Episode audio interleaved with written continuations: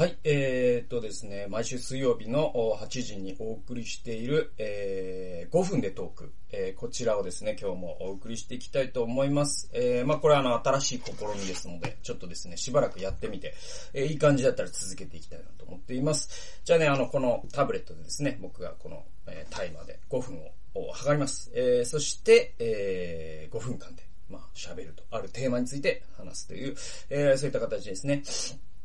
で、えっと、そうですね、あの、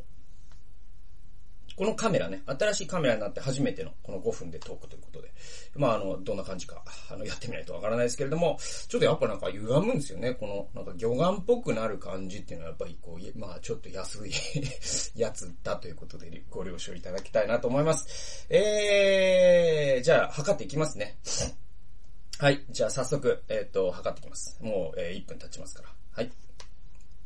はい。えー、ということで、えー、今あ、5分間のタイマーをオンにしました。えー、今日お話ししますものはですね、えっと、ガラケー生活のいいところということで、僕はあの、ガラケー派なんですよね。多分もう日本で最後のガラケー派というかですね、えー、そんな感じだと思うんですけれども、えー、ガラケーとこのタブレットとこの、えー、僕のノートパソコンですね。この3つで大体僕はそのデジタルデバイスというのは完結しています。で、えっと、ガラケー、僕スマホだから持ってないっていうのが、まあ一番あの人と違うところなのかなと思うんですけれども、そのいいところっていうのは、まずですね、通知がないというところがすごくいいですね。はい。あの、通知がないっていうのは本当に良くて、あのとにかくですね、あの、スマホというのは通知がキンコンキンコンなりますのでですね、それによってその注意力が遮断されますね。それがですね、やっぱりですね、あの、生産性を下げるっていうね、研究がいっぱいあってですね、やっぱそれだけでも僕はスマホを持たない価値があるなと思います。で、さらに副産物として、あの、多くの人がスマホでやり取りをするようになると、なんかこう、あの、電話の着信がなんか減るんですよね。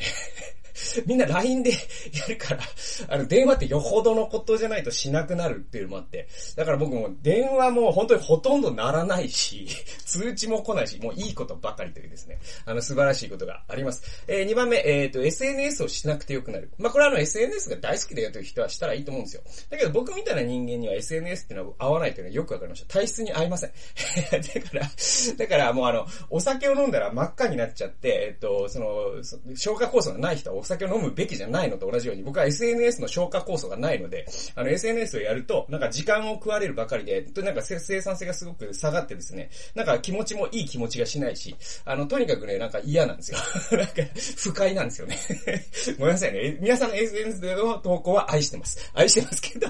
僕にとって SNS というプラットフォームっていうか、あのあり方っていうのがちょっとなんかもう雑踏にいるような感じがして嫌なんです。それをしなくていいっていうのが助かります。えー、三つ目、えっ、ー、と、肩が凝らない、目が悪くならない。えー、これはもう当たり前のことでみんなこうやってみんなずっとこうやってるじゃないですか、電車の中とかでも。えー、これでもう目が悪くなるし、肩が凝るんですよね。えー、で、僕、それないですからですね。えー、すごくいいですね。あとあの、ながらスマホというのとも無縁ですね。えー、だから歩きながらスマホっていうのはしませんし、まあ、できないしね、持ってないから。えー、だから、あの、自然に景色に目が行きますね。えー、だからまあ、今日は晴れてるなとか、季節の風を感じたりとかですね。えー、非常にですね、こう、豊かな人生を過ごせていると思っています。えー、四つ目はですね、うんと、時間が多分僕ね、あの2時間ぐらい増え、毎日増えてると思います。えっ、ー、と、日本人の平均、えー、1日にスマホを触ってる時間って、えっ、ー、と、いろんな統計があるんですけど、大体ですね、3時間から5時間とか6時間っていうのが、えー、結構平均として出てます。えー、多分今ですね、コロナの最中で、えー、おそらく、それがもう、あの、6時間から9時間ぐらいになってるんじゃないですか。えー、って考えると僕はまあ少なくとも毎日2時間ぐらい、そのスマホをしていない時間が増えているんで、えー、毎日時間を2時間、スマホがないということのために、え獲得しているというですね、それはすごく、えー、いいことだなと思っています。えー、で、最後がですね、あと1分半もありますね。1分半もあるんで、最後はですね、えっと、丁寧に喋りますと、